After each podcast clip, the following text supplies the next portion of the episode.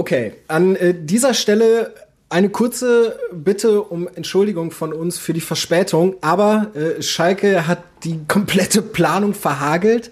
Eigentlich wollten wir hier bei Fußball Insight darüber sprechen, wie der VfL im Himmelbett vom Aufstieg träumt, ja, und äh, der B BVB zum 723. Mal in dieser Saison die Kurve wieder gekriegt hat und es jetzt wieder hochgeht. Die Frage ist nur, wie lange. Aber dann kam eben Schalke 04 mit dem Kollegen Jobst um die Ecke und hat Andi Ernst erstmal seinen wohlverdienten Urlaub verkürzt. Ne? Ja, äh, also erstmal hallo. Ähm, ja, eigentlich wäre heute erst mein erster Tag gewesen, aber äh, wenn man Schalke-Reporter ist, hat man A, nie so ganz Urlaub. Jeden Tag passiert ja sowieso irgendwas und man ist ja doch auf Sendung und äh, es interessiert mich ja auch. Und Fußball ist ja nicht nur mein Beruf, sondern auch mein Hobby und aber gestern war ich dann doch äh, sehr viel up to date, Johannes, das stimmt schon. Und dementsprechend haben wir dann gestern entschieden, dass wir den Podcast um einen Tag verschieben, damit ich an meinem letzten Urlaubstag nicht auch noch einen Podcast aufzuzeichnen habe. Und ich bin euch sehr dankbar dafür. Also da kann man die Hörer ja auch mitnehmen in unsere Planung. Ja, danke dafür. Wollen wir noch hoffen, dass Schalke nicht dann auch irgendwann anfängt, schon den Einkaufszettel zu beeinflussen. Nein, bestimmt nicht. Bestimmt nicht. Fußball Inside. Tacheles. Außenpott. Der Fußball-Podcast mit den Experten von Funke Sport und den Lokalradios im Ruhrgebiet. Und damit Tag zu Tacheles Außenpott. Heute mit mir, Johannes Hoppe als Moderator und äh, Andi Ernst, Funke-Reporter seines Zeichens mit einem klein verkürzten Urlaub. Aber dafür bist du natürlich jetzt voll up to date, hast du ja gerade schon gesagt. Was ist da los auf Schalke? Alexander Jobst schmeißt hin, unter anderem, weil er persönlich angegriffen und bedroht wurde. Klär uns auf. Also, bevor man zu dem Fall Alexander Jobst irgendwas sagt und zu seinem Rückzug, muss man immer ganz klar betonen, das möchte ich auch an dieser Stelle machen es ist in keiner Weise zu rechtfertigen, wenn ein Mensch oder eine Person bedroht wird im privaten Umfeld und wenn Alexander Jobst, äh, so soll es gewesen sein, von der Polizei geraten wird, die Geschäftsstelle nur bei Tageslicht zu verlassen. Sowas ist mit nicht zu rechtfertigen, solche Emotionen sind mit nicht zu rechtfertigen und das gehört sich nicht und äh, das ist wirklich zu verurteilen, das sollte dann auch verfolgt werden, das sollte dann auch der Polizei gegeben werden, Bedrohungen auch im privaten Umfeld sind einfach schäbig und äh, das, das geht einfach nicht. Und wenn Alexander Jobs dann irgendwann die Nase voll davon hat, kann ich das auch verstehen. Er hat äh, eine Familie, er hat Kinder und äh, das, das funktioniert einfach nicht. Das will ich einfach mal vorab schicken, damit das äh, bei allen kritischen Worten, die man über die Arbeit von Alexander Jobst äh, verwenden kann, damit das einmal von mir, von meiner Seite aus klargestellt ist. Ja, was ist passiert? Äh, die Fakten, äh, Alexander Jobst hatte einen Vertrag bis äh, Juni 2024 und sagt jetzt im Juni 2021, drei Jahre zuvor, er tritt von seinem Vertrag zum 30. Juni zurück. Bis dahin wird er seine Arbeit noch fortsetzen. Also er wird nicht sofort freigestellt oder sofort zurücktreten, sondern ähm, er wird wirklich äh, noch bis dahin arbeiten. Äh, die neue Saison ist also auch ein Abstiegsfall für die zweite Liga, ist schon äh, finanziell recht gut durchgeplant. Mit den wichtigsten Sponsoren hat er schon äh, Abkommen getroffen für die kommende Saison, äh, sodass äh, der Nachfolger nicht sofort so viel beackern muss. Ja, äh, zur Person Alexander Jobst, der ist der äh, am längsten amtierende Vorstand des FC Schalke, so dass sich dann am 1.7. die äh, interessante Personal, ich finde das echt irre, ergibt, dass äh, Christina Rühlhamers, die Finanzvorständin, die dienstälteste Vorständin äh, im Vorstand, das dienstälteste Mitglied ist und die ist auch erst seit zehn Monaten da. Daran sieht man, äh, dass, der, dass die personellen Umstrukturierungen infolge dieser Krise bei weitem noch nicht beendet sind beim FC Schalke 04 und dass sich auf allen Ebenen des Vereins nahezu alles auf links dreht. Wie schon mehrfach an dieser Stelle angesprochen, die Aufsichtsratswahl von fünf neuen Mitgliedern steht erst noch bevor. Es gab in dieser Woche einen weiteren Rückzug. Äh, ein kooptiertes Mitglied ist nicht mehr dabei, Ulrich Köllmann. Also da dreht sich alles auf links und äh, man kommt schon fast durcheinander, wenn man aufzuzählen versucht, wie viele entscheidende Leute im Verein entweder gehen mussten oder gegangen sind und wir sind noch lange nicht am Ende. Ja. Da reichen, da reichen zwei Hände gar nicht mehr zum Da reichen Aufzählen, zwei ne? Hände definitiv nicht. Und ähm, es muss ja auch nicht schlecht sein. Schalke ist am, liegt am Boden, hat große finanzielle Probleme. Der Verein ist auch nicht nur durch, durch sportliches Versagen der Spieler oder der Trainer, sondern vor allen Dingen auch durch Unruhe im Umfeld, durch fehlerhafte Entscheidungen in diese Situation geraten. Dass es Umänderungen gibt, war lange klar. Und dass es sie jetzt gibt, muss nichts Schlechtes sein, wenn wirklich schlaue neue Leute kommen. Und äh, zum, zum Thema Alexander Jobst. Ähm, es gibt sehr viele Pros und Kontras, seine Arbeit zu bewerten beim FC Schalke 04. Ähm, er war mit Sicherheit ein sehr streitbarer Vorstand, an dem man sich reiben konnte. Äh, und ich glaube, die Kollegen vom Kicker waren es, die haben ihn äh, Reizfigur äh, mit äh, Sachverstand benannt und das ist eigentlich recht gut äh, zusammengefasst. Ähm, warum war Alexander Jobs bei vielen Fans so umstritten? Es wird ja immer wieder hervorgehoben, es lag einzig und allein daran, dass er derjenige ist, der die mögliche Ausgliederung der Profiabteilung äh, vorangetrieben hat. So ganz der einzige Grund ist das natürlich nicht. Äh, dass er das getan hat, ähm, ist ihm, finde ich, nicht vorzuwerfen. Er ist Marketingmanager, er kennt sich äh, mit Zahlen aus, er kennt sich mit Sponsoren aus und er sieht, dass in der Struktur des eingetragenen Vereins Schalke an seine Grenzen gekommen ist. Das hat er immer behauptet, das glaube ich ihm auch. Äh, und dass eine Ausgliederung mit Sicherheit sehr viel Geld in dem Verein bringen könnte. Darauf hinzuweisen ist legitim. Ähm, einzelne Varianten mit zu erarbeiten ist auch legitim. Dass er damit bei Fans aneckt, kann ich auch gut verstehen und dass ihn das zur Reizfigur macht. Aber zur Personalie Jobs gehört, glaube ich, noch viel mehr. Ähm, und zwar, dass viele Anhänger nie so richtig das Gefühl hatten, dass Alexander Jobs zu 100 Prozent ein Schalker ist. Das ist ein Gefühl, das man schwer mit Fakten untermauern kann. Aber es sind so Kleinigkeiten. Er hat von Schalke 04 häufig auch als einem Produkt gesprochen. Äh, Er hat dieses, äh, natürlich ist das auch, er ist Marketingvorstand gewesen. Er hat natürlich auch die Aufgabe, ähm, das so zu verkaufen. Allerdings war es rhetorisch nicht immer geschickt, das dann so auch zu tun und damit zu suggerieren, Schalke ist für mich jetzt hier ein Produkt, ist jetzt ein Job und irgendwann ziehe ich weiter und fertig. Das ist das Erste. Dann hat er umstrittene Sponsorendeals ausgehandelt. Äh, Als er noch ganz frisch da war, gab es diesen Viagogo-Deal, den, diesen, diesen Deal mit dem äh, Tickethändler, der dann auch zurückgenommen wurde. Äh, da hat er dann auch relativ schnell feststellen müssen, dass er äh, auf Schalke sicherlich nicht alles mitmachen kann. Dann das dritte ist, er war innerhalb der Geschäftsstelle sehr umstritten. Äh, Wenn man über, ich habe mal im Oktober war das eine Riesenrecherche angestellt, da haben nahezu jeder, mit dem ich telefoniert habe, hat nur hinter vorgehaltener Hand über Alexander Jobs gesprochen. Und das lag daran, dass er im internen Umgang ähm, doch oft angeeckt ist und dass seine Art der Führung äh, jetzt nicht die kommunikativste beziehungsweise nicht die ähm, einfachste gewesen ist. Und äh, es gab nicht wenige Leute auf der Geschäftsstelle, die aufgeatmet haben und am 1. Juli aufatmen werden, dass Alexander Jobs nicht mehr ihr Vorgesetzter ist. Das ist auch eine Wahrheit, die nicht verschweigen werden sollte.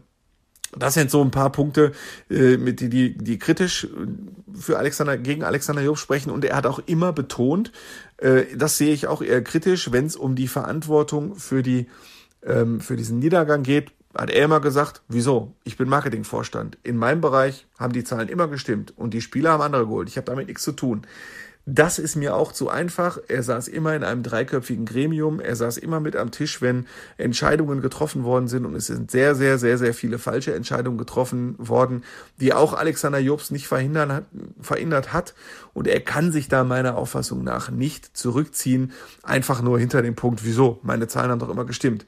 Das ist ein bisschen zu einfach. Das sind ein paar von vielen Punkten, die kritisch gegen Alexander Jobs sprechen. Auf der anderen Seite stimmt natürlich, dass er sein Ressort eigentlich immer im Griff hatte. Schalke hat ähm, Umsatzrekorde aufgestellt in Alexander Jobs Amtszeit. Äh, die Sponsoring-Erträge sind gestiegen, äh, stetig. Zuletzt waren sie, haben sie so ein bisschen stagniert und sind auch leicht runtergegangen. Das hatte natürlich auch mit dem sportlichen Misserfolg zu tun. ähm, nicht zwingend nur mit seiner Arbeit. Er ist halt ein Top-Sales-Experte, das äh, wird auch gemeinhin anerkannt. Und äh, da verliert Schalke schon sehr, sehr viel Sachverstand, den Alexander Jobst ohne Zweifel hat. Und egal in welchem Bereich er seine berufliche Zukunft sieht, ob im Fußball oder auch außerhalb, äh, die, sein neuer Arbeitgeber kann sich auf ein, ein, eine Figur freuen, auf einen Arbeit Mitarbeiter freuen, der wirklich sehr, sehr viel Ahnung hat von dem, was er tut. Mhm. Aber das ist ja, glaube ich, eben genau der Punkt. Ne? Also in einem, sage ich jetzt mal, System wie einem Fußballverein, da ist, glaube ich, einfach nur fachliche Expertise reicht dann nicht. Also ich meine, das haben wir ja auch, also das sehen wir auch viel im deutschen Fußball, ne? wo dann immer wieder gesagt wird, ja, da sitzen in den Vorständen Leute, die haben nie gegen den Ball getreten, um es jetzt mal ganz platt zu sagen. Aber das ist doch, also so wie ich das jetzt interpretiere, ist das ja genau das, ähm, woran Schalke auch eben krankt. Ne? Du hast dann da überall Fachmänner sitzen, die äh, ihren Job super machen, aber dann quasi auch so eine so eine Grenze ziehen. So, das ist jetzt hier mein Bereich und für alles andere bin ich nicht verantwortlich. Ich tanze aber trotzdem irgendwie auf der Hochzeit mit und so und Fußball-Sachverstand geht dann irgendwie unter genau. und Vereinsleben ja. ist ja auch dann irgendwie nicht da, wenn du wenn du jetzt sagst, ja, die meisten werden da in der Geschäftsstelle aufatmen, wenn der weg ist, obwohl der eben so einen guten Job gemacht hat. Das ist halt, das, ja, das also funktioniert, glaube ich. Jetzt, ich will jetzt nicht sagen, er hat nur einen super Job gemacht. Er war zwischendurch Vorstand Kommunikation und in dessen, in seiner Amtszeit als Vorstand Kommunikation gab es auch etliche Kommunikationspannen. Da hat er auch nicht alles richtig gemacht. Und mhm. es gibt ja auch, er war zwar Marketingvorstand und es gibt ja, äh, also ich bin da jetzt kein super Experte drin, aber es gibt ja auch wirklich einen Unterschied zwischen äh, Sales und Marketing. Also, und Sales ist ja halt ein super Experte. Also er hat äh, Sponsoren rangeholt, er hat richtige Pakete für Sponsoren, ist zu Sponsoren gefragt, was wollt ihr denn? Wie wollt ihr eingreifen? Wir können euch das und das anbieten. Und er hat schon viel rangeholt geholt, das ist schon in Ordnung. Nur äh, was wirklich Marketing angeht äh, und, und Vermarktung angeht und Claims angeht, dafür ist er auch zuständig. Dieser Claim, wir leben dich, das ist äh, Alexander Jobst. Äh, und der ist ja auch immer wieder umstritten gewesen. So, und auch äh, andere Aktionen äh, im, im Vereinsgeschehen, die liegen auch in der Zuständigkeit äh, von Alexander Jobs. Da ist nicht alles immer super gelaufen. Äh, das gehört natürlich auch zur Wahrheit. Insgesamt muss man sagen, gute Arbeit gemacht in den zehn Jahren, keine Frage. Aber diejenigen, die Alexander Jobs jetzt verklären, so, jetzt verlieren wir hier einen riesen Fachmann und der geht jetzt auch noch von Schalke weg und äh, den muss man sagen, auch Alexander Jobst hat nicht alles richtig gemacht. Hm. Hm. Ja, vielleicht passte er auch einfach gar nicht, gar nicht zu Schalke ja, von vornherein. Also, ähm, er war zehn Jahre da. Wenn er gar nicht zu Schalke gepasst hätte, hätte er die zehn Jahre nicht durchgehalten. Äh, aber er hat in den zehn Jahren nie alle Herzen erreicht. Das ist auch wahr. Obwohl er sich immer wieder, äh, und auch jetzt in seiner Abschiedsrede hat er gesagt, ähm, in seinem Abschiedsstatement, äh, dass er da Schalke für einen fantastischen Verein hält, mit fantastischen Fans und so weiter. Ähm, und er hat immer gesagt, natürlich äh, ist er zum Schalker geworden, schon nach kurzer Zeit, obwohl er kommt gebürtig, glaube ich, aus Fulda, aus einer anderen Ecke und sein mhm. erster Verein, zu dem er gefahren ist, war, meine ich, Eintracht Frankfurt, ohne jetzt äh, da ins, ins Detail zu gehen, nicht, dass er Fan davon war, aber er ist halt fußballerisch nicht im Ruhrgebiet sozialisiert äh, und ist im Ruhrge ein quasi ein Ruhrgebietsquereinsteiger ähm, der jetzt auch nicht in Gelsenkirchen wohnt oder so. Also äh, und auch das sagte man ihm immer mal wieder nach. Er kennt halt von Gelsenkirchen, er kennt halt den Weg von der äh, auf der A2, A3 äh, Richtung Gelsenkirchen und die Ausfahrt und den Parkplatz an der Geschäftsstelle. Aber das Gefühl für die Fans und das Gefühl für die Menschen hat er, zumindest werfen ihm das einige vor, nie so richtig verstanden. Auf der anderen Seite muss man, wenn man Sponsoren anspricht und Partner anspricht, kann man sich, glaube ich, auch nicht so richtig erlauben, total Fan zu sein. Auch das mhm. kann natürlich äh, so ein Mittelweg sein, äh, dass man sagt, muss man überhaupt das haben, um Schalke, und muss man halt wirklich 100% Schalke sozialisiert sein, um diesen Job machen zu können. Also das es gibt viel zu diskutieren zu dieser Personalie. Mein Fazit hat einen guten Job gemacht. Äh, viele Sachen, die er gemacht hat, sind auch kritisch zu bewerten. Ich kann seine Kritiker gut verstehen. Was gar nicht geht, ist, dass er bedroht und beleidigt wird. Das ist unmöglich und das ist nicht nur Schalke nicht würdig, sondern eigentlich auch keines Profivereins würdig. Das, das gehört sich nicht und äh, das ist ganz klar zu verurteilen. Ja, bin ich, bin ich vollkommen bei dir. Also so sehr Leute sich dann halt auch irgendwie in ihren Aktionen oder so vergreifen, ne, das ist halt immer noch irgendwie die Versuch, also man wird da ja, glaube ich, auch niemandem unterstellen, dass er da wissentlich irgendwie einen Verein vor die Wand fährt oder irgendwen wissentlich von Kopf stößt oder so bis zu einem gewissen Maße. Und, nein, nein, es sind ne, ja überwiegend die Aktionen, seine, seine Aktionen, die er ähm, unüberlegt gemacht hat. Aktionen, mit denen er sich äh, unbeliebt gemacht hat. Ja, ja. Jetzt ist aber trotzdem ähm, dann die Frage, äh, findest du, das ist dann auch noch mal ein richtiger Schritt in äh, Richtung Verjüngungskur bei Schalke 04 oder naja, würdest so du schon sagen, Alex, dass so, so, alt ist Alexander Jobst ja nicht. Verjüngungskur höchstens in dem Sinne, dass jetzt die Chance besteht, auch in diesem Punkt neu zu starten.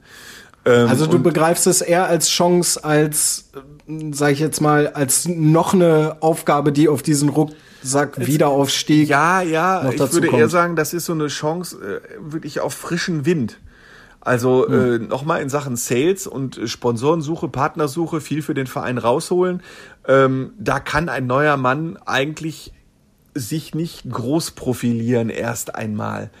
Äh, da hat Alexander Jobst wirklich er hat gute Zahlen geliefert, er hat viel Geld reingeholt und das ist, war schon in Ordnung. Frischer Wind. Äh, in dem Sinne, dass vielleicht ein neuer Mann neue Ideen hat, den Verein nach außen zu präsentieren. Äh, dass Kommunikation und, und Sponsoren und Marketing alles aus einer Hand verläuft, dass man sich wirklich auch mehr verantwortlich fühlt für den Rest des Vereins, so für alle Vereinsideen und nicht nur sagt, ich hole ja meine Sponsoren ran und meine Partner ran und entwerfe hier zwei, drei Claims und gut.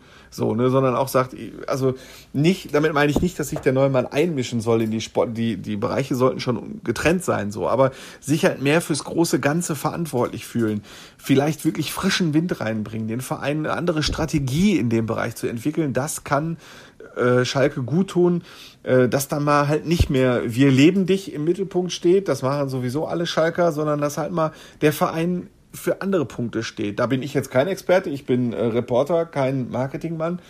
Ähm, aber das kann Schalke so nicht schaden, glaube ich. Hm. Ja, aber es ist doch, ist doch eine schöne ähm, Einschätzung von ja, dir. Ja, also, absolut. Und die Frage ist jetzt, wer kommt. ähm, da muss man zu sagen, äh, ich kann mir vorstellen, dass das so schnell nicht geht. Denn erstens äh, ist Alexander Jobs bis 30.06. noch da, das habe ich gerade gesagt. Äh, zweitens steht der, stehen die Planungen für die kommende Saison weitgehend, zumindest mit den wichtigsten Partnern. Also Gazprom bleibt in der zweiten Liga, Feldins bleibt in der zweiten Liga und so weiter. Also da steht schon ein bisschen was. Äh, drittens wird der Aufsichtsrat äh, neu gewählt am 30, 13. Juni. Das habe ich gerade auch schon angerissen. Fünf Posten stehen zur Wahl. Und äh, klar ist, dass in der Gruppe Zukunft und Tradition, die äh, Ralf Rangnick als Sportvorstand installieren lassen wollte, ähm, dass die jetzt, dass da jetzt auch nicht viele Freunde von Alexander Jobs drin sind. Die große Frage ist, wenn viele aus der Opposition in den Aufsichtsrat gewählt worden wären, ähm, ob es nicht für Alexander Jobst nicht dann auch schwierig geworden wäre, sich auf Schalke zu halten. Das weiß man auch nicht, das ist alles Spekulation. Klar ist, ähm, es wird ein neuer Aufsichtsrat gewählt und ein neuer Marketingvorstand möchte natürlich auch wissen, mit wem er es zu tun bekommt.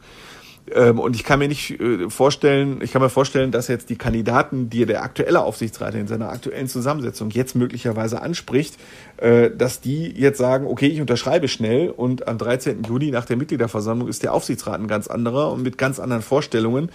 Deswegen kann ich mir vorstellen, dass sie das vielleicht jetzt mal die Bereitschaft abklopfen bei einigen Kandidaten, damit dann der neue Aufsichtsrat äh, das intensivieren kann und dann dementsprechend schnell die Schritte einleiten kann. Kandidaten, also Schalke hat zuletzt viel intern befördert. Ne? Also Peter Knäbel, der Sportvorstand, war eine interne Beförderung. Finanzvorständin Christina Rühl-Hammers war eine interne Beförderung. Gerald Asamoah, der Teammanager der Profis, war eine interne Beförderung. Mike Büskens, Co-Trainer der Profis, war eine interne Beförderung und, und, und. Also Schalke kann aus finanziellen Gründen eher nicht extern sich bedienen. Dann rückt natürlich Jobsts Vertreter, das ist äh, Thorsten Wirwas, äh, Direktor Marketing und Strategie in den, in den Vordergrund. Möglicherweise wird er es, möglicherweise holt Schalke ähm, alte Bekannte zurück. Ähm, ja, ein Name, der immer fällt, äh, auch in Fankreisen, äh, ist äh, Raphael Brinkert. Das ist der Leiter der aktuell wohl meist beachteten äh, Marketingagentur in Deutschland. Ähm, der ist halt Schalker seit Kindesbeinen. Der hat das Projekt Zukunftself ins Leben gerufen, das sich äh, mit, mit Vereinspolitik und mit Zukunftsperspektiven beschäftigt. Und äh, der kennt sich halt aus mit Sport, mit Schalke. Der war, ähm, der ist aktuell PR-Berater von Leon Goretzka zum Beispiel. Vielfach preisgekrönt, sicherlich ein Wunschkandidat vieler Schalke-Fans, die sich mit diesem Thema auskennen. Aber ob Raphael Brinker das machen würde, ist jetzt natürlich auch offen ähm, und ob er gefragt würde, jetzt rede ich schon wieder so viel am Stück. Ich dachte, meine Stimme hätte sich, meine Stimme hätte sich im Urlaub erholt. Das habe ich bei Twitter auch gelesen. Andi, ich hoffe, deine Stimme hat sich erholt. Ja, hält, er hat genau 20 Minuten gehalten. Ja, ja, jedenfalls Raphael Brinkert wäre auch äh, sicherlich auch ein Kandidat, wenn er gefragt würde ähm, und ob er es überhaupt will, ist halt auch die andere Frage. Aber das ist jetzt eher Glaskugelleserei. Ich kann dann in dem Fall nur vorstellen, was ich mir vorstellen könnte. Gespräche gibt's noch nicht. Und wie gesagt, meine, meine Vermutung ist, dass sich das auch noch ein bisschen hinziehen wird. Mhm. Also möglicherweise dann wirklich erst äh, kurz vor Saisonbeginn oder so.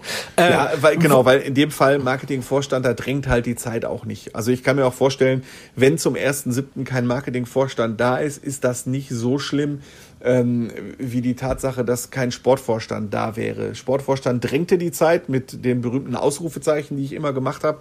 Jetzt ist einer da, jetzt ist diese Baustelle abgehakt und die Baustelle Marketingvorstand ist natürlich da, aber also nicht sofort. Da kann sich scheinbar ja. noch ein bisschen Zeit lassen. Ich glaube, ich glaube, da hat der Verein auch andere Sorgen. Aber jetzt, weil du den Namen noch mal ins Spiel gebracht hast, einfach nur noch mal für mich als ganz, ganz blöden Laien. Ralf Rangnick ist auf jeden raus? Ja, Ralf Rangnick ist Ralf Rangnick ist raus. Also Ralf Rangnick hätte das natürlich als Sportvorstand gemacht und äh, da gibt's jetzt also die Entscheidung ist für Peter Knäbel gefallen ähm, und da gibt's jetzt das ist jetzt auch okay und das mhm. ist jetzt auch erstmal abgehakt und äh, Peter Knäbel hat kriegt jetzt die Chance äh, einen Kader zusammenzustellen, der in der zweiten Bundesliga sofort wieder aufsteigen kann. Die Chance hat er sich dann auch verdient. Im Verein ist man überzeugt von ihm und äh, Ralf Rangnick wird dann ist erst einmal nicht zu Schalke 04 kommen. Okay. Wer aber auf jeden Fall bei Schalke 04 bleibt, auch in der äh, kommenden Saison, egal ob erste oder zweite Liga, wir gehen natürlich von der zweiten aus, weil alles andere ist schon sehr viel Wunsch, Traumdenken, ist Klaas-Jan Hünteler, ne? Du hast ja quasi, du hast ja quasi nochmal äh, Urlaub von deinem Urlaub gemacht, also wieder Arbeit, weil äh, Hünteler hat sich, glaube ich, am Mittwoch, ne? In der, ja, das, das, das war an meinem vorletzten Urlaubstag. Da gab es eine digitale Mixzone mit Klaas-Jan Hünteler und äh, ja, ey, also das ist jetzt auch kein Spruch oder so. Ich bin halt heiß. Ich bin halt immer heiß auf alles. Und als ich dann irgendwie gehört habe, da ist eine Mixzone mit Klaas-Jan Hünteler, da habe ich dann nur gesehen nach, äh, mein Sohn, der ist ein Jahr alt, macht gerade Mittagsschlaf, ich habe jetzt Zeit und äh, zack, erstmal schön angemacht und äh, gehört und ein bisschen auch eine Frage gestellt, obwohl ich das eigentlich gar nicht wollte. Ähm, und so ganz richtig ist das nicht, was du sagst. Äh, also es, es steht noch nicht fest, ob Klaas-Jan Hünteler auch in der zweiten Bundesliga auf Schalke bleiben würde. Er hat nur in dem Gespräch relativ deutlich zu verstehen gegeben, dass er an seinem ursprünglich verkündeten Karriereende, das hatte er bei Ajax Amsterdam verkündet, als er noch da war, im, im ersten, in der ersten Saisonhälfte, dass er davon durchaus also, sich vorstellen könnte, davon abzurücken. So, okay, also das so ist jetzt genau. Genau, mit so ja, Sprüchen wie man weiß nie und so, ja. Genau, das ist nämlich auch das Ding. Dann äh, lass uns doch mal eben kurz den Hunter hören, was er selber dazu sagt. Körperlich äh, habe ich mich gut gefühlt, sonst hatte, hatte ich mich auch auswechseln lassen oder, oder was dann auch in, in Leverkusen. Ähm, äh, hat super angefühlt und äh, darauf wollte ich einfach äh, weitermachen.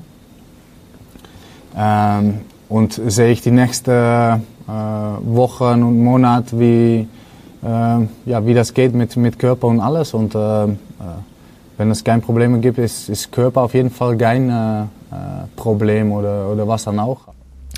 Ja, also wenn der, wenn der Körper dann mitmacht, das ist ja ne, dann immer Interpretationssache. Aber tatsächlich muss ich auch sagen, also der ist auch einfach Ne, das ist auch einfach schon irgendwie so ein sympathischer Typ, ne? Der Huntelei. Ich habe mir das Video ja auch teilweise angeguckt. Also der ist halt echt, der ist dann, also wenn man sagt, Alexander Jobs war nicht zu 100% Schalke, ist der auf jeden Fall zu 100% Schalke. Absolut. Äh, also das ist, das ist äh, ein Schalker durch und durch. Er hat äh, in der Pressekonferenz auch gesagt, äh, er wurde dann darauf angesprochen, was denn seine Frau dazu sagen würde. Also er hat vier Kinder, was er hat vier Kinder, was seine Frau denn dazu sagen würde, dass er vielleicht doch noch mal ein Jahr dranhängt. Und da sagte sie auch, meine Frau sagt eigentlich nicht viel dazu. Hauptsache ich komme glücklich nach Hause und äh, der ist eigentlich auch egal, ob ich rechts rum nach Amsterdam fahre oder links rum nach Gelsenkirchen. Das sind halt seine beiden Vereine und äh, Gerade haben wir Dimitrios Gramotzis in der Pressekonferenz nochmal auf ähm, Klaas-Jan Hünteler angesprochen und äh, der war auch absolut voll des Lobes. Ne? Also er sagt, ähm, das ist ein Top-Spieler, immer noch die Motivation, die er an den Tag legt, ist für viele Spieler vorbildlich, leidenschaftlich dabei.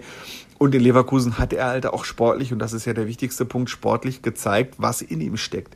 Also eine solche Stürmerleistung gab es auf Schalke in dieser Saison noch nicht. Ne, Tor gemacht, Abseitstor gemacht, Chance erarbeitet und das halt mit 37 das ist ja, äh, lässt, ja so ein bisschen Zlatan Ibrahimovic grüßen, das muss man ja auch sagen.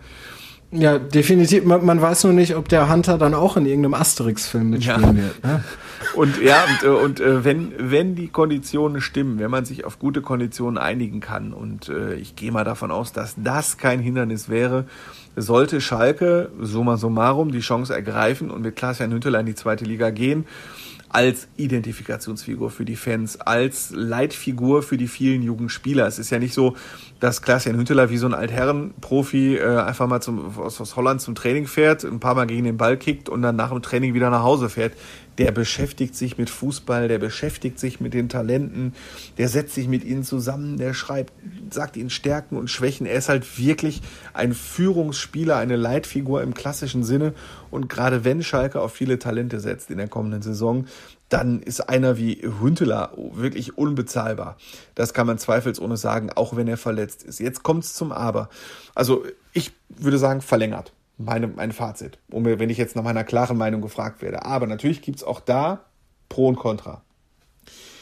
Pro, was ich gerade gesagt habe, und dazu, Schalke wird, äh, es, es heißt ja immer, Klaas-Jan Hünteler ist ein äh, Strafraumstürmer und in der kommenden Saison, im Gegensatz zur aktuellen, werden ziemlich viele Bälle in den Strafraum fliegen. Das kann man, glaube ich, jetzt schon voraussehen. Schalke wird äh, in 17 Spiele als Favorit, also in 17 Spiele in der Hinrunde und in 17 Spiele in der Rückrunde als Favorit ins Spiel gehen wird sehr viel Ballbesitz bekommen. Der Ball wird sehr oft in den Strafraum fliegen, ob bei Standardsituationen oder so. Und wenn man da einen stehen hatte, der in seiner Blütezeit äh, einer der besten Strafraumspieler der Welt war, und das kann man, glaube ich, zweifelsohne so behaupten, dass er zu den Top Ten der, Mittel der Strafraumstürmer in den äh, Nullerjahren gehörte. Ähm, Definitiv. Das, das kann in Schalke nicht schaden. Also für 15, 10, 15 Tore ist Klaas-Jan Hütteler in der zweiten Bundesliga definitiv gut. Aber natürlich ist Klaas-Jan Hünteler nur eine Lösung für ein Jahr. Denn äh, er wird, äh, würde dann nach einem möglicherweise Aufstieg mit äh, 38 Jahren in die zweite Liga, in die Bundesliga gehen. Und das wäre dann, glaube ich, schon eine Nummer zu hoch, um dann nochmal äh, das Jahr, seine Karriere fortzusetzen. Dann müsste Schalke nochmal suchen. Und zweitens hatte er schon das ein oder andere Wehwehchen. Er hat jetzt in seiner Zeit äh, auf Schalke äh, zwei Muskelfaserrisse und ähm, das ist auch das, was er meinte, wenn der Körper mit. Also er hat schon das Gefühl, dass sein Körper das noch mitmacht. Ähm, es gab ja um seine, seinen zweiten Muskelfaserriss so einigen Ärger intern. Ähm, ne? Also dass er schon das Gefühl hatte, dass die damals noch äh, aktive medizinische Abteilung beziehungsweise der damals äh, noch verantwortliche Athletiktrainer Werner Leutert da ein bisschen äh, zu heiß drauf war, dass Huntela wieder ins Training einsteigt. Er hat sich dann äh, mit seinen, unter anderem auch mit seinen Physios äh, von Ajax Amsterdam vorbereitet daraufhin, äh, auf die, auf die, seine jetzige Phase. Und äh, er sagt, sein Körper spielt noch mit. Natürlich muss man aber bei einem so etwas älteren Stürmer schon damit rechnen, dass der nicht alle 34 Spiele durchspielen kann. Ähm, und ja, deswegen braucht Schalke mhm. natürlich noch andere Stürmer und äh, nicht nur Hünteler äh, sich allein auf ihn zu verlassen, wäre etwas fahrlässig. Hm. Aber ja. Hünteler wäre halt der Richtige und deswegen ist, äh, finde ich, auch die aktuelle Personalpolitik okay, dass man sagt, wir haben viele Junge, aber wir wollen vielleicht Hünteler behalten. Wir haben jetzt Danny Latzer, der 32 Jahre alt ist. Du brauchst halt ich habe heute noch mit einem telefoniert und er sagte auch, du musst halt in der zweiten Liga Leute haben, wenn du am 10. Dezember bei minus 10 Grad bei Erzgebirge Aue in der 60. Minute 0-1 zurückliegst, dann brauchst du halt Leute, die dann den Ärmel, die Ärmel hochkrempeln und noch versuchen, das Ding zu drehen. So. Das gelingt aber äh, sowieso immer wenigen, vor allem halt in Aue, ne? Ja, oder meine, jetzt steigt vielleicht Dynamo Dresden auf, es steigt Hansa Rostock auf, du hast Auswärtsspiel in St. Pauli meinetwegen. Das sind alles mhm. heiße Spiele und äh, ne, nächstes Jahr gibt es in der zweiten Bundesliga Anstoßzeit 20.03 Uhr, 20.15 Uhr Samstag. Das heißt, Schalke, da wird das Topspiel stattfinden, das wird sehr oft Schalke sein. Und du wirst ganz viele Flutlichtspiele haben, auch auswärts und ganz besondere Atmosphäre und so ein ausverkauftes Millern-Tor vor 30.000 Leuten. Da brauchst du halt auch Jungs, die da bestehen. Ne? Und um jetzt gleich den, den, den Dreh zum VfL Bochum zu kriegen, Ach, auch, Andi. Was, ja, was, wir auch thematisieren wollen, du hast halt viele, der VfL hat äh, Talente eingebaut ähm, ne, wunderbare, da sprechen wir gleich noch drüber, ich will nicht zu viel vorwegnehmen. Mhm. Schalke hat auch einen, einen ganz wunderbaren Innenverteidiger, ähm, Beispiel mit Malik Chow, äh, der ist 19 Jahre alt, der ist für die zweite Liga echt ein ganz toller Spieler, aber Malik Chow ist jetzt keiner, auf den es jetzt besonders ankäme, wenn Schalke Samstagabend in Dresden, Rostock, St. Pauli am Millantor wirklich mal schlecht spielt, unter Druck gerät, mal in Rückstand gerät. Der braucht halt noch Leute neben sich würde ich jetzt sagen, äh, die ihn da ein bisschen leiten. Dementsprechend ist es nicht falsch, Danny Latzer zu holen. Deswegen ist es nicht falsch, vielleicht mit Huntela zu verlängern. Kann auch sein, dass ich mich irre. Es gibt noch die andere Strategie. Ralf Rangnick hatte ja offenbar die Vorstellung, äh, mit einer ganz, ganz jungen Mannschaft äh, ins Rennen zu gehen, um dann in der Bundesliga möglichst nicht noch dazu kaufen zu müssen nach einem möglichen Aufstieg. Kann sein, dass das gut geht. Äh, die meisten Mannschaften, die zuletzt aufgestiegen sind, haben aber wirklich auch ein paar alte Säcke drin, die eben das Leben in der zweiten Liga kennen. Die wissen, wie es ist, auch mal in Heidenheim oder in Regensburg zu spielen, wo eben nicht die super heiße Atmosphäre ist, wie noch in Dresden, St. Pauli, wo auch immer. Oder mal, wenn Osnabrück drin bleibt oder Braunschweig, da geht es auch immer zur Sache. Mhm. Ne? Also du brauchst Leute, du brauchst Leute, die die zweite Liga kennen. Das ist jetzt meine Auffassung. Ja. Ja, ich, ich habe gerade ganz kurz drüber nachgedacht. Ich weiß gar nicht, wie es mir kam. Es, äh, Schalke braucht vielleicht auch noch einen Innenverteidiger, der dann den äh, Ciao mitzieht. Und da sie jetzt den Hunter wieder geholt haben, habe ich kurz überlegt, was macht eigentlich Marcello Bordon? Aber der ist, der, der ist 45 Jahre alt. ja, glaub, Marcello der, Bordon ist 45, äh, ja. Der kommt nicht mehr wieder. Der ist aber immer noch ein Schalker, äh, das kann ich äh, ohne Zweifel sagen. Er zittert und leidet mit dem Verein auch in der aktuellen Saison und kann so vieles nicht verstehen und wünscht dem Verein natürlich auch den Wiederaufstieg. Ja. Ähm, da du ja jetzt gerade schon so schön vorweggegriffen hast, eine Frage will ich dir trotzdem noch stellen, bevor wir das Thema Schalke abschließen. Wie viel Bock hast du eigentlich darauf, zweite Liga? Du bist ja, äh, ich weiß gar nicht, wie viele Jahre jetzt Schalke-Reporter, aber das reizt dich wahrscheinlich dann schon mal ein bisschen so ein Also ich bin, äh, also Schalke jetzt, also mein erstes Jahr, äh, dass ich mit Schalke habe, war das Jahr, in dem Schalke ins Champions League Halbfinale eingezogen ist und Pokalsieger oh, geworden ist. das ist ein Felix paar Tage, ja. Davon ist Schalke jetzt ein bisschen weiter weg. Ähm, dementsprechend habe ich die Zeiten mit Raoul und äh, Hünteler und äh, was ich die Mannschaft mit Fafan und Jones und Höwe des Innenverteidigers. Ich habe auch Manuel Neuer als Schalke-Torwart noch begleitet. Äh, und mit Draxler und Kehrer und Sané, die habe ich alle aufwachsen sehen. Ähm, so lange bin ich schon dabei, aber mir geht es jetzt hier also wirklich wenig um Motivation. Ich weiß genau, wie privilegiert wir als Sportreporter sind, dass wir überhaupt noch ins Stadion dürfen. Das höre ich ganz oft an die sei froh, äh, ne, jammer nicht, du sei froh, dass du da. Ich habe noch nie gejammert über meinen Job und äh, ich bin mit vollem Herzen dabei. Ich bin sehr heiß und äh, mein Gott, also ich gewinne im nächsten Jahr ein paar Grounds dazu. Äh, also Heidenheim, Regensburg und so, da war ich noch nie. Da bin ich noch nie gewesen und dementsprechend lerne ich dann ein bisschen was Neues. Und äh, ich bin, ich habe echt viel Bock und äh, gerade weil sich der Verein jetzt so sehr verändern wird. In den zehn Jahren gab es vorher nicht so viele Änderungen. Es war einfach der Verein von Clemens Tönnies. Das muss man klar sagen. Clemens Tönnies war der Mann, der alles bestimmt hat. Im Aufsichtsrat saßen überwiegend äh, Leute, fast nur Leute, die Clemens Tönnies abgenickt hatte. Ähm, die Vorstände, Sportvorstände haben sich viel mit Clemens Tönnies abgesprochen. Äh, viele Entscheidungen wurden in Reda Wiedenbrück getroffen und nicht in Gelsenkirchen. Ähm, und äh, viele Entscheidungen, die dann auch dazu geführt, also das haben wir jetzt oft thematisiert. Ich will das jetzt wirklich nur noch anreißen, sonst geht meine Stimme tatsächlich weg. Tu es. Ich weiß, dass Clemens Tönnies für viele Erfolge verantwortlich ist, aber dass Schalke in der Situation ist, äh, in der Schalke jetzt ist, hat natürlich auch was mit dem System Tönnies zu tun. Äh, das nämlich dann keinen Erfolg mehr hatte, dieses Geld rauswerfen, dieses Wetten auf die Zukunft, so wir holen jetzt mal teure Spieler, äh, wir kommen ja eh in die Champions League und dann holen wir das schon wieder rein. Das ist am Ende eben nicht mehr aufgegangen. Ich habe mal mit einem Manager gesprochen, der gesagt hat, äh, der Clemens hat immer gesagt, ähm, spar den Verein nicht kaputt. So, und jetzt erntet Schalke halt die Folgen davon. Clemens Tönnies ist zurückgetreten, aber es sind viele Leute noch da, die ihn kannten und das wird sich jetzt ändern. Jetzt wird Schalke einen neuen Aufsichtsrat bekommen. Jetzt bekommt Schalke einen neuen, komplett neuen Vorstand mit Leuten, die halt nicht mehr von Clemens Tönnies abhängig war, mal waren oder sind. Schalke bekommt eine völlig neue Mannschaft und das zu begleiten, äh, einen Neuaufbau, in dem Schalke für andere Sachen steht, in dem Schalke nicht mehr dafür steht, äh, das Geld einfach nur so rauszupulvern für Berater, Spieler, Gehälter oder Ablösesummen. Das wird ein sehr spannender Weg und ähm, ich traue diesem Verein mit den ganz vielen Leuten, die sich sehr viele Gedanken machen und Sorgen machen, der Wucht dieses Vereins traue ich halt eine Menge zu und ich sehe da halt auch einen Unterschied zum HSV. Schalke wird ja oft mit dem HSV verglichen.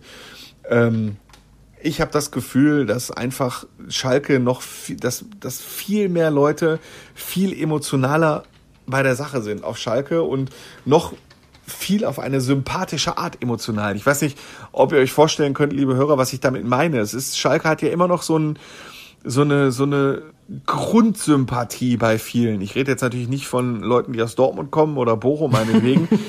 aber Schalke ist halt Schalke. Und äh, ne, das ist jetzt sehr abgedroschen, aber das macht das Ganze halt auch für mich äh, so spannend, auch diesen Verein weiter zu begleiten. Jetzt wirst du natürlich sagen, ich als alter Bochumer werde natürlich äh, es etwas bedauern, nicht den VfL in die Bundesliga begleiten zu können. Oder was wolltest du? Ja, wolltest du das jetzt sagen? Das wollte ich auch noch anschließen, aber ja. ich meine, gut. Ne, wenn beim VfL alles so läuft, wie man vielleicht ja zu träumen wagen darf, dann bleiben die ja auch länger als nur ein Jahr in der ersten Liga, denn äh, was ja diese, Wo äh, diese Woche, sage ich schon, vergangene Woche mich wieder beeindruckt hat, war, ähm, wie der VfL gegen Holstein Kiel gespielt hat. Und damit sind wir jetzt wirklich beim äh, VfL Bochum. Denn es war ein 2 zu 1 Sieg. Es war ein denkbar knapper äh, 2 zu 1 Sieg und äh, dementsprechend zufrieden war dann ja auch äh, VfL-Kapitän Anthony Lucia. Hören wir mal eben ganz kurz rein. Ja, am Ende haben wir noch ein bisschen gezittert, aber wir haben noch den Sieg gegen einen direkten Konkurrenten noch äh, geholt und äh, müssen wir das auch äh, positiv sehen, obwohl wir am Ende nicht so gut gemacht haben. Aber ja, äh, ganz ehrlich, scheiß drauf.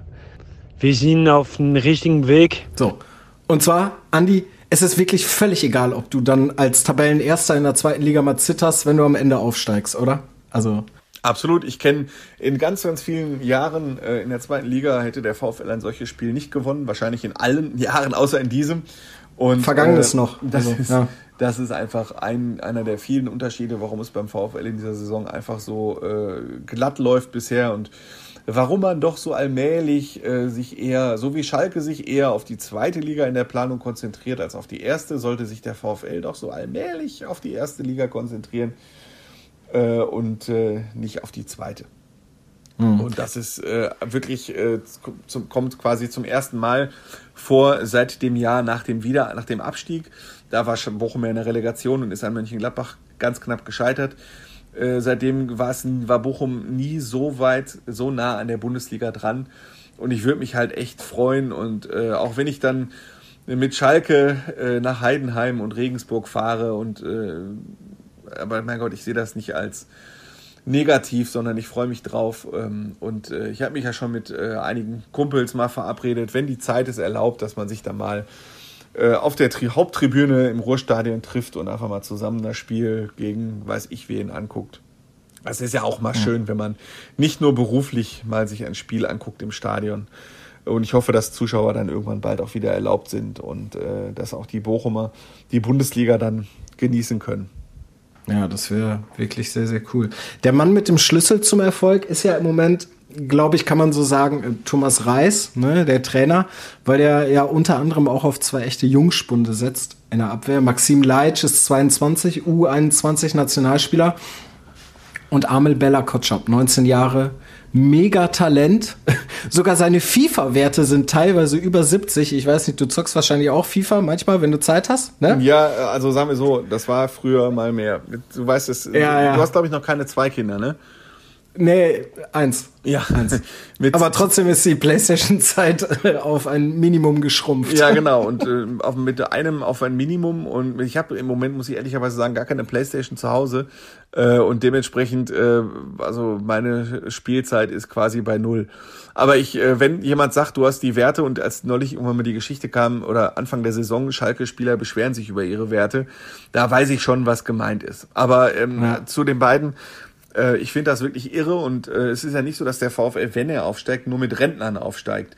Ganz im Gegenteil, äh, der VfL hat eine wahnsinnig begabte Innenverteidigung und äh, sollten die beiden ein vernünftiges Jahr in der Bundesliga spielen, dann kann ich mir schon vorstellen, natürlich wird der VfL ein oder äh, einen von beiden, wenn nicht sogar beide, nicht halten können, wenn sie eine gute Bundesliga-Saison spielen.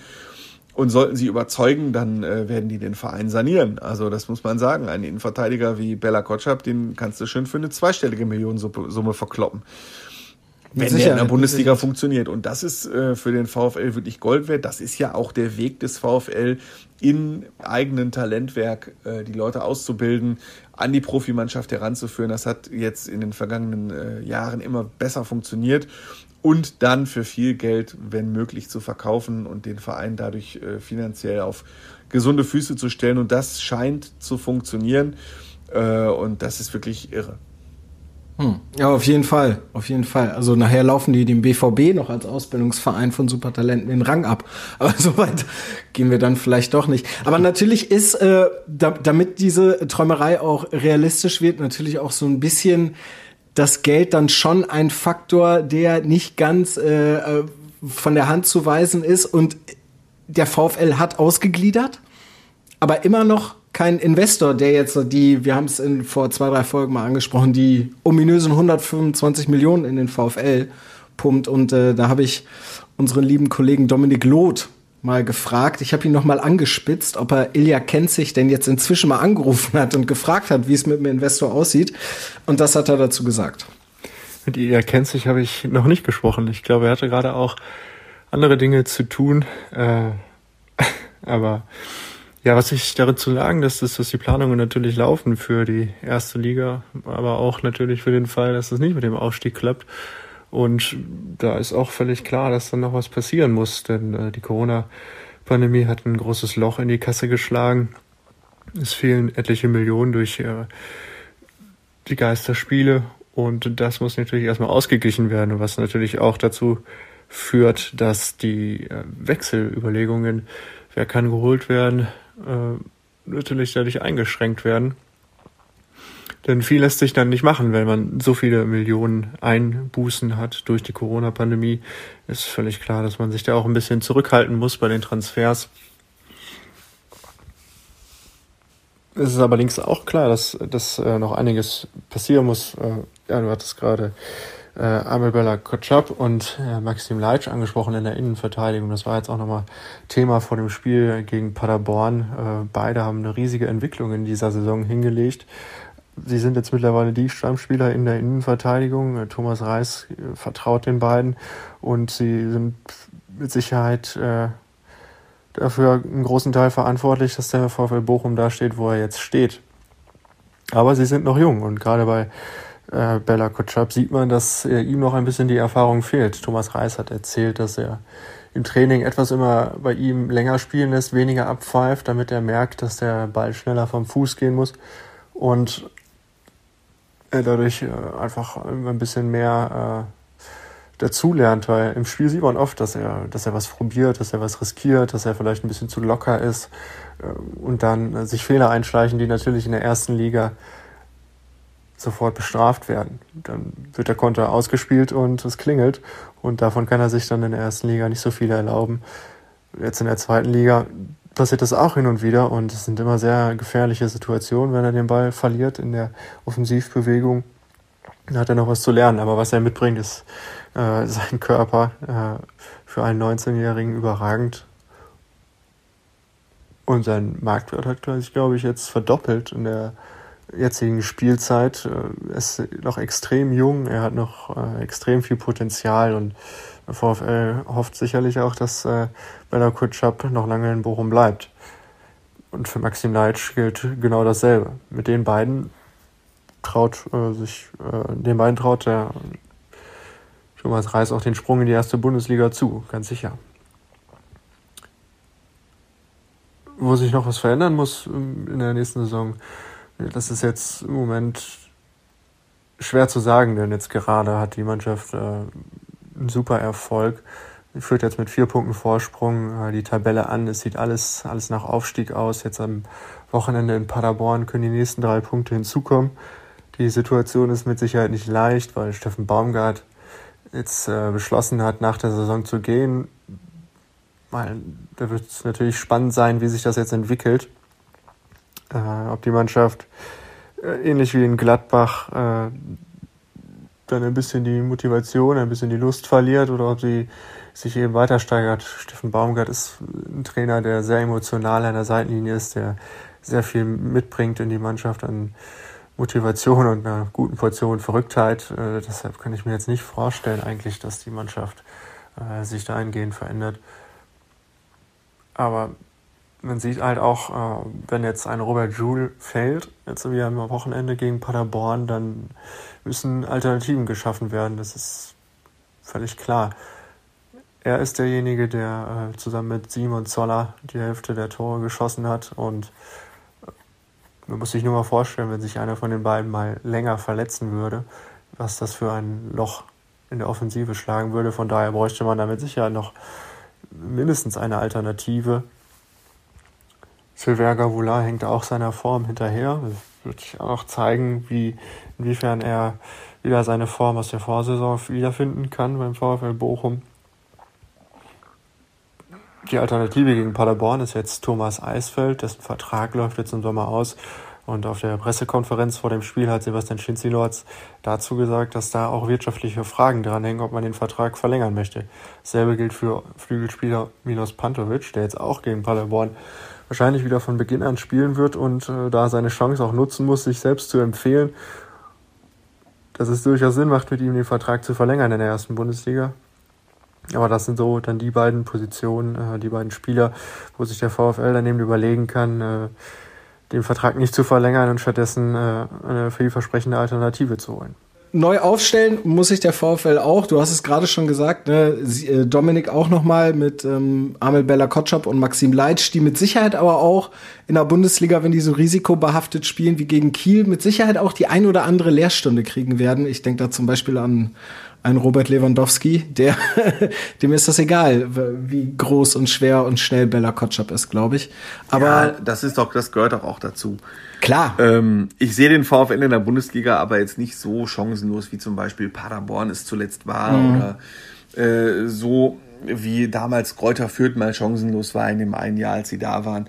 Ich glaube, der VfL hat schon äh, die Chance, um den Klassenerhalt realistisch mitzuspielen. So, und auch mal längerfristig, ob längerfristig für einen Aufenthalt in der Bundesliga reicht, muss man sehen. Die Vereinsphilosophie war ja immer, der VfL soll zu den Top 25 der äh, des deutschen Profifußballs gehören.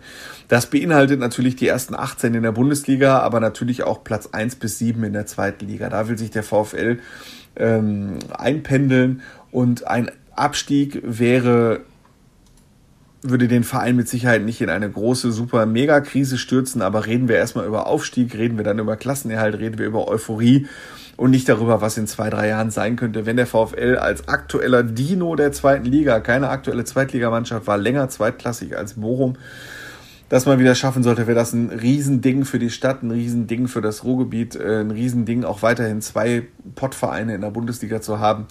Äh, der VfL wäre auf einmal sportlich die Nummer zwei im Revier. Das hätte man sich sicherlich auch nicht äh, lange nicht vorstellen können. Vor zwei Jahren ganz sicher nicht. Vor zwei Jahren ganz sicher nicht, als Schalke noch äh, Vizemeister gewesen ist. ist Wahnsinn, dass das ja. erst zwei Jahre her ist oder drei Jahre.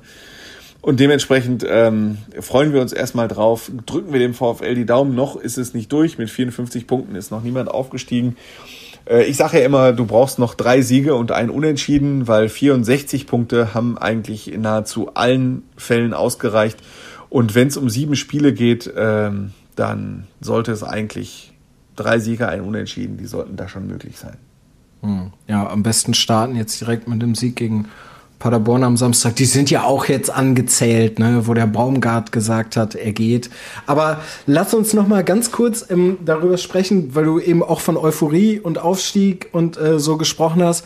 Der VfL, dass er sich verstärken muss, ist klar. Ne? Toto Lucia und ähm, äh, der Robert Tesche, die sind dann halt wirklich schon ein bisschen älter. Aber was glaubst du, für was für Spieler ist der VfL interessant? Ich denke da an äh, Simon Terodde. Der kommt noch mal zurück. Ja, also sagen wir so, da bin ich jetzt, da schlagen dann zwei Herzen bei mir in meiner Brust. Ähm, ich könnte jetzt natürlich sagen, was ich mit den Leuten, mit denen ich äh, damals, als ich noch ein beim VfL so zu Studentenzeiten äh, regelmäßig, als ich dann noch regelmäßig im Stadion war und äh, ich bleibe ja seit 1987 da beim VfL drin. Was wir so besprechen, äh, das hat natürlich äh, jetzt nichts Professionelles äh, an sich und ich bin im Gegensatz zu Kollege Dominik Loth zu weit vom Verein entfernt, um genau zu sagen, wie da die Planungen sind. Terodde ist ja immer wieder so ein, so ein Fall. A hat der VfL aktuell einen Stürmer in Simon Zoller, der trifft und vorlegt, der 23 Scorerpunkte hat. Das ist schon echt gut und äh, wir haben noch Gonvola, der ja auch in dieser Saison fast kaum zum Zuge kommt. Also da sind sie schon ganz gut aufgestellt. Und Simon Terodda hat zuletzt relativ selten nachgewiesen, dass er auch in der Bundesliga in der Lage ist, äh, regelmäßig zu treffen. Ähm, und außerdem Simon Terodda halt auch schon älter. So, also was ich äh, definitiv sage, ist, ähm, so Spieler wie Lucia oder Tesche sind im Moment unfassbar wichtig für den Verein. Lucia ist Kapitän, er sowieso, aber er geht halt mit 34 oder 35 äh, Jahren. Ich guck mal eben, äh, Lucia ist März, März 86. Das heißt, der ist ab, der ist schon 35 und der wird im Laufe der kommenden Bundesliga-Saison 36. Und er hat eine wichtige Position äh, im zentralen Mittelfeld. Und da habe ich dann schon meine Bedenken, ob das auch für die Bundesliga reicht, als Beispiel. Und so hat der VfL noch einige Baustellen, die es anzugehen gilt. Äh, Spielmacher Robert Joule, wahnsinnig äh, wichtig für den Verein, äh, hat es in der Bundesliga auch noch nicht geschafft, sich durchzusetzen. Und ähm, da muss man halt abwarten, ob das diesmal gelingen kann. Aber welche Spielertypen der VfL sucht, das wäre jetzt von mir, äh, jetzt benutze ich das Wort zum zweiten Mal, äh, sehr viel Glaskugelleserei und das überlasse ich dann lieber Dominik Loth, wenn er nicht nur mit Sprachnachricht teilnimmt, sondern wenn wir auch mit ihm diskutieren können. Das hätten wir gestern gekonnt, aber dadurch, dass wir den Podcast wegen Schalke um einen Tag verschoben haben, können wir ihn da jetzt nicht persönlich und direkt nachfragen. Ja, Schalke macht halt einfach wirklich jede Planung ja, kaputt. Was soll man sagen? Ja, das Ding ist, wir müssen uns dann auch ein bisschen gedulden, weil der Dominik hat mir, als er mir die Sprachnachricht geschickt hat, tatsächlich gesagt, dass er jetzt zwei Wochen Urlaub hat. Und da wir mal davon ausgehen, dass bei dem VfL Bochum nicht irgendein äh, Vorstand, äh, Aufsichtsrat oder so hinschmeißt, wird er möglicherweise diesen Urlaub auch durchziehen. Da müssen wir uns dann ein bisschen gedulden. Aber die Saison hat ja auch noch ein paar Spiele mehr als nur die nächsten zwei. Und ich finde, Spiele sind ein schönes Stichwort. Es sei denn, Andi, du möchtest nur irgendwas zum VfL Bochum sagen, sonst würde ich nämlich sagen. Ich kann ganz viel über den VfL Bochum sagen, wenn du möchtest, weiß, aber ich, ich habe mir neulich 87? noch mal. Ja, es 87? Mein erstes Spiel war ähm, Bochum gegen Bayern München. 0 zu 2 ist das ausgegangen. Äh, da war Hansi Flick einer der Torschützen. Wirklich wahr. Witzig. Wirklich so schließt wahr. sich der Kreis. 1987? Ja, so, ja, so schließt sich der Kreis. 1987, 88. Das war mein erstes Jahr, äh, mein erstes, da war ich neun. Da bin ich zum ersten Mal im Ruhrstadion Bochum gewesen. Damals war der VfL die Nummer eins im Revier. Das ist wirklich wahr. Borussia Schalke war zweite Liga und äh, der äh, und Borussia Dortmund wäre fast abgestiegen. Das war das Jahr, in der, in, oder das waren die Jahre, in, in denen Borussia Dortmund Richtung Relegation gerutscht ist. Das ist verrückt. 1987, 88 wusste ich, glaube ich, noch nicht mal, was ein Ball ist. Also ein Ball schon. Aber da war ich zweieinhalb. Ja. Und da war ich schon im Bochumer Ruhrstadion. Und danach ja. habe ich so ziemlich alles mitgemacht. Ähm, und äh, ja. ja. Also drücken wir dem VfL auf jeden Fall die Daumen, dass es dann wirklich klappt jetzt beim Spiel gegen Paderborn. Tippen wir gleich, aber lass uns einfach ähm, der äh, Ligenzugehörigkeit halber oder auch dann der Platzierung halber anfangen mit Borussia Dortmund. 18.30 Samstag beim VfB Stuttgart. Wir erinnern uns alle ans Hinspiel. Ich hatte die große Ehre, dieses Spiel zu kommentieren. Diese 5 zu 1 Klatsche, die dann am Ende auch dazu geführt hat, dass äh, Lucien Favre nicht mehr Trainer bei Borussia Dortmund war. Äh, seitdem ist viel passiert. Es ging viel hoch, es ging viel runter. Andi, wie spielt der BVB in Stuttgart? Mir fällt gerade auf, die Stuttgarter sind so die 5 zu 1 Experten, ne? weil ich war ja auch in Stuttgart neulich äh, gegen Schalke. Das Ding ist auch 5 hm. zu 1 ausgegangen, äh, hm. obwohl es äh, das Ergebnis war um drei Tore zu hoch. Also Schalke hat wirklich gut gespielt da und äh, hat zwei Gegentore oder drei Gegentore in der Schlussphase gefangen. Ähm, ja, Borussia Dortmund, man redet ja viel über Konstanz. Manchester City war ja ganz okay. Ähm, ja, aber das war schon mehr als okay. Komm. ja. Also City ist im Moment, glaube ich, die beste Mannschaft der Welt. Ja, also, okay, es war, es war mehr als okay. Einigen wir uns auf, es war sehr gut. Aber der Konstanz, Schiri ist sowieso schuld. Konstanz ist nie die Stärke von Borussia Dortmund gewesen in letzter Zeit und dementsprechend sage ich, also über ein 1 zu 1 kommen die da nicht hinaus. Oh, okay. Okay, ich sag, der BVB gewinnt 4 zu 2. Der fängt sich, der fängt sich Tore, aber der fängt sich jetzt vielleicht auch. Also ich meine, es ist ja so, dass sie jetzt noch diese sieben Spiele haben, wo sie sieben Punkte auf Frankfurt aufholen müssen. Jetzt spielt Wolfsburg an diesem Wochenende auch noch gegen Frankfurt, was dem BVB möglicherweise in die Karten spielt. Und vielleicht schaffen sie den Endspurt, aber ich glaube, sie werden den Endspurt wagen und das wird am Ende dann nicht reichen. So. Aber meine Meinung. Lass uns weitermachen mit Schalke. Schalke FC Augsburg. Ja, ich habe Dimitrios Gramotzis gerade bei der PK gefragt, ob er nicht ein Spiel gewinnen muss oder zwei Spiele, um halt glaubhaft den Neuaufbau in der zweiten Liga verkörpern zu können. Da hat er so ein bisschen ausweichend reagiert, äh, aber soll er auch äh, anders sagen. Äh, klar ist für mich, er sollte das, ähm, damit er zeigen kann, er kann Schalke auch zu Siegen führen. Und ich glaube, gegen Augsburg klappt das. Und äh, Schalke hat jetzt wieder ganz viele Alternativen. Marc Uth ist wieder fit, Paciencia ist wieder fit. Schalke kann, er hat, äh, Gramozis hat in der Offensive wirklich die Qual der Wahl. Er kann entscheiden zwischen äh, Huntela, Paciencia, Achit, äh, Rahman, Ut, Hoppi. Die sind alle fit. Also er hat da vielfältige Möglichkeiten und das wird dann zu einem 2 zu 1 reichen. Okay, ich sag sogar 2 zu 0. Ja. Schalke bleibt mal ohne Gegentor.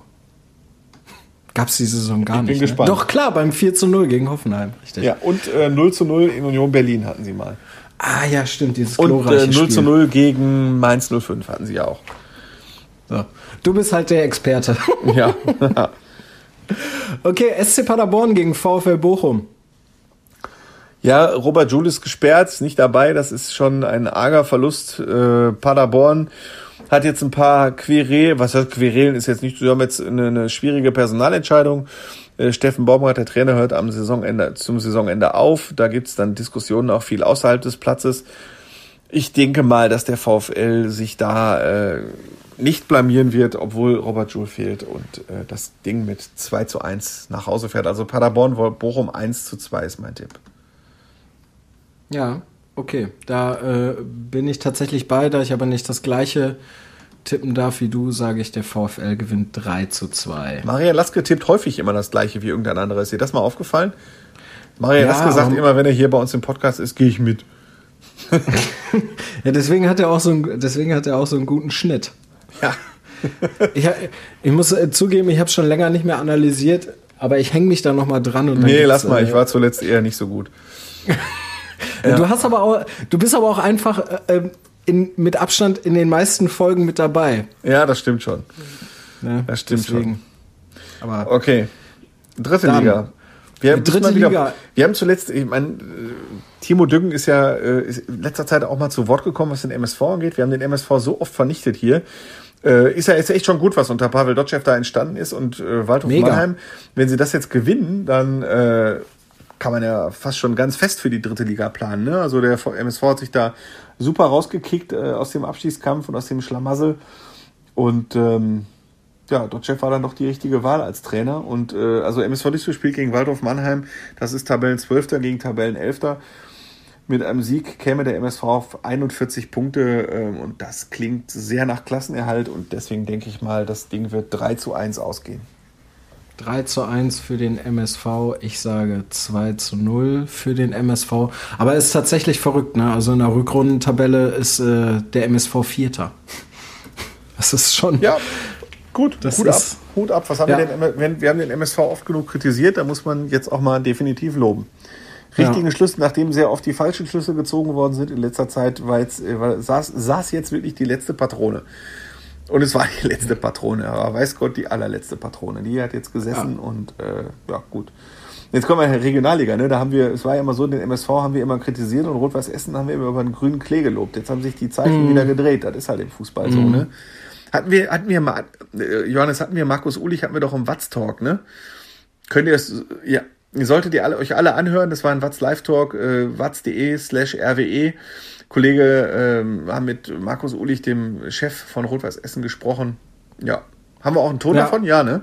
Ja, natürlich haben wir einen Ton davon. Ja. Das ist, du bist ja heute, du bist ja heute so forsch, wie du immer hier vorgreifst, mir meine ganze. Überleitung. Nach ja, so viel, nach nicht, so, nur, nach so einem langen Urlaub ist man heiß. Einfach heiß. Nicht nur Schalke, sondern auch Schalke Reporter machen einem alles kaputt. Aber tatsächlich, ähm, im Watz Live Talk von der Hafenstraße war es gestern, hat äh, Markus Ulich dann sich dazu geäußert, ob der Aufstiegstraum denn jetzt tatsächlich aufgetr äh, au- aufgeträumt, ausgeträumt ist. Hören wir ganz kurz rein nach diesem enttäuschenden Spiel gegen Rödinghausen. Oh, das ist schwer zu bez- beziffern. Also, äh, wenn man da jetzt wieder ganz sachlich drauf guckt, äh, dann muss man ja schon sagen, mit überwiegender Wahrscheinlichkeit äh, äh, werden wir es nicht schaffen.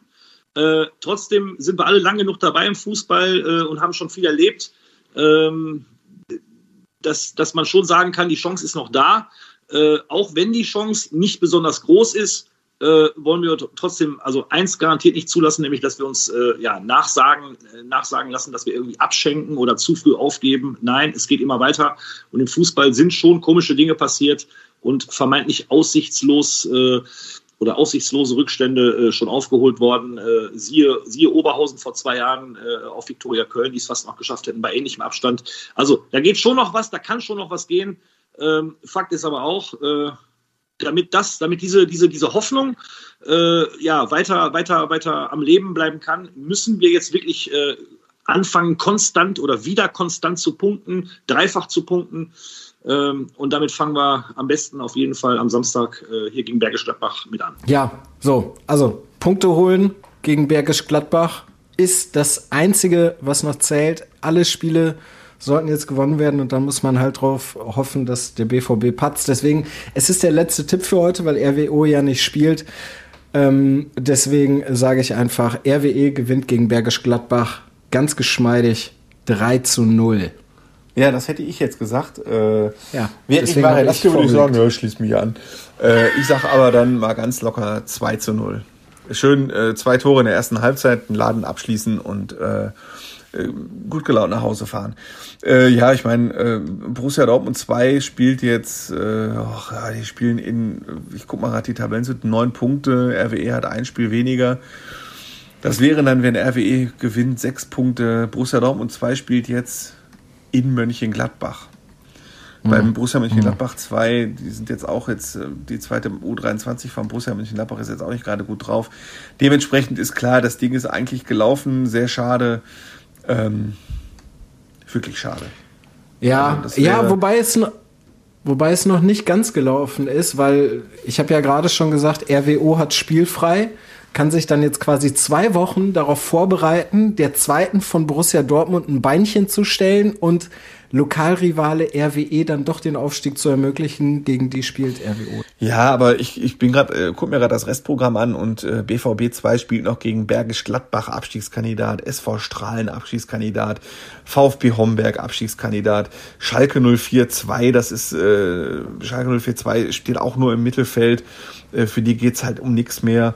Äh, Wuppertaler SV ist äh, Abschiedskandidat. Also die haben äh, mit Ausnahme von Oberhausen sind die Gegner von RWO stehen alle zwischen Platz 10 und äh, 19.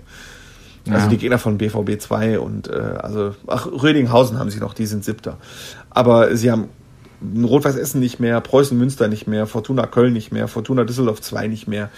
Äh, Sie haben ein recht einfaches Restprogramm und äh, das werden sie sich nicht mehr nehmen lassen, diese, diesen doch recht eindeutigen Vorsprung, zumal sie erst ein Spiel verloren haben in der aktuellen Saison. Schade für RWE. Ich hätte es RWE gegönnt, den äh, Aufstieg in die dritte Liga, den lang ersehnten. Da muss die Mannschaft eben einen neuen Anlauf nehmen in der kommenden Saison, so bitter das klingt. Ja, ja. Und so bitter das klingt, sind wir jetzt auch fertig. Ja, hat ja lange genug gedauert. Aber wenn es um ja. Schalke geht, um das, was passiert, gibt ja auch einiges nachzuholen, ne? Genau.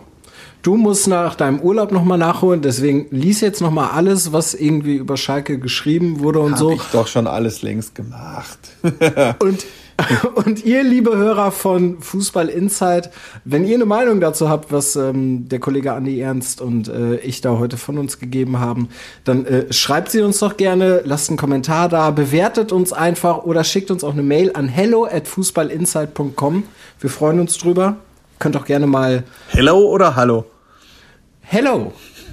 Mit E. Ja, ja, da muss man doch mal klar sagen. Ja, ja, ja. ja. Nicht, dass die Hörer das äh, hier falsch kriegen. Also hello at Fußball, genau so. Nee, also das ist nach meinen Informationen ist das so gültig. Ja. Ähm, deswegen, also meldet euch gerne, gebt uns äh, Feedback und ansonsten hört er nächste Woche dann wieder rein mit dem Kollegen Timo Düngen. Andi, ich bedanke mich sehr bei dir, dass du direkt an deinem ersten Arbeitstag wieder sofort in den Podcast mit Natürlich. eingestiegen bist. Natürlich, und, mein äh, lieber Johannes. Ach, und äh, dann gucken wir mal. Genau. Geht ja jetzt wieder Schlag auf Schlag, ne? Nächste Woche schöne, schöne, äh, ist noch keine englische Woche, aber dann haben wir wieder eine schöne englische Woche und äh, dann geht's jetzt wieder ruckzuck. Und äh, irgendwann haben wir natürlich dann den Trauertag, wenn der Abstieg von Schalke 04 dann definitiv fest, festgezurrt ist und auch dass nichts mehr geht. Und ja, dann müssen wir eine Folge aufzeichnen, wenn der Abstieg und der Absturz perfekt ist. Wahrscheinlich machen wir das. Also es kann ja nächste Woche schon so sein, ne? Glaube ich. Fast. So gut wie. Oder der Kollege Herms hat mir vorhin am Telefon Blödsinn erzählt. Aber vielleicht macht ihr das unter euch aus in ja, der Redaktion. Ja, Moment, äh, das will ich jetzt zum, ganz zum Abschluss. Wie viele Punkte Rückstand sind das? Es sind noch sieben Spieltage, sieben mal drei, 21 Punkte sind noch zu vergeben. 13 Rückstand. Das heißt, jetzt am Sonntag könnte Schalke theoretisch auf 16 Punkte Rückstand kommen und dann wären noch 18. Ja, übernächste hat er recht. Also es könnte theoretisch nach dem 29. Spieltag schon soweit sein. Aber vielleicht gewinnt Schalke ja doch nochmal am Sonntag. Okay, liebe Hörerinnen und Hörer, vielen Dank. Das hat jetzt lang gedauert. Bleibt gesund. Tschüss. Fußball Inside, der Fußball-Podcast mit den Experten von Funke Sport und den Lokalradios im Ruhrgebiet.